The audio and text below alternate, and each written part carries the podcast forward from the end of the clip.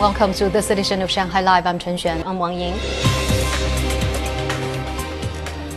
Scientists completed testing of the Wentian Space Laboratory today ahead of launching it to attach to the country's space station. The National Space Program is on track to complete assembly of the space station by year-end. Song Wenjing has more. The pre-launch test assessed the functionality and performance of Wentian, its carrier rocket, and the launch procedure. Wentian is scheduled to be sent into space this month. The Beijing Aerospace Control Center, Wenchang Spacecraft Launch Site, Xi'an Satellite Control Center, and all monitoring stations and vessels related to the launch were involved in testing. Today's test went quite smoothly. Next, we will launch the lab module as planned and control its subsequent docking with the space station. The Wentian will form the second part of the three-module space station known as Tiangong.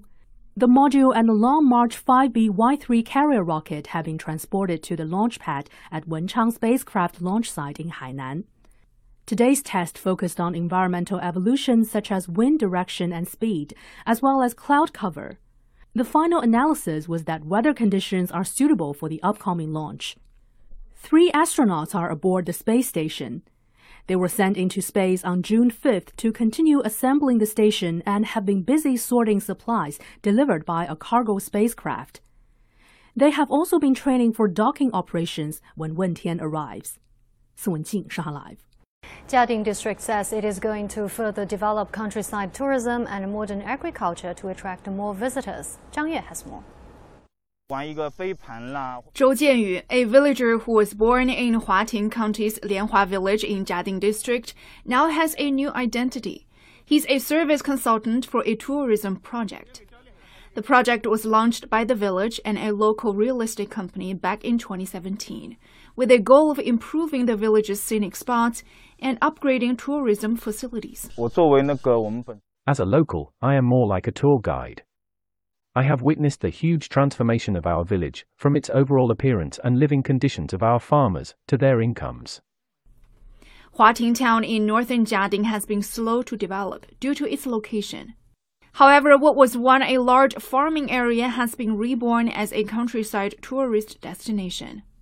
The county has an 800,000 square meter park. It's a massive green space, complete with fish ponds and a variety of plants and flowers. Children can pick their own fruits and vegetables, while yoga sessions and a spa are also on offer here. Some of the services here are new to me. There's a lot more to do. Unlike a typical trip to the countryside, there is so much more to see and do. Villagers have relocated from dwellings spread out haphazardly across the village to five residential areas. The rezoning provides them with better access to urbanized infrastructure, while the spare land that has been freed up can be used for the project to increase the farmers' incomes. The district plans to explore more ways to improve local rural economy. Zhang Yue, Shanghai Live. The European Union yesterday imposed more sanctions on Russia over the Ukraine conflict, including a ban on gold imports and the tightening of export control on high technology goods. The EU also extended the exemption of transactions for agricultural products and the transfer of oil to third countries. The Russian Foreign Ministry responded that the sanctions were futile, but the disastrous consequences for the global economy and security are becoming increasingly clear.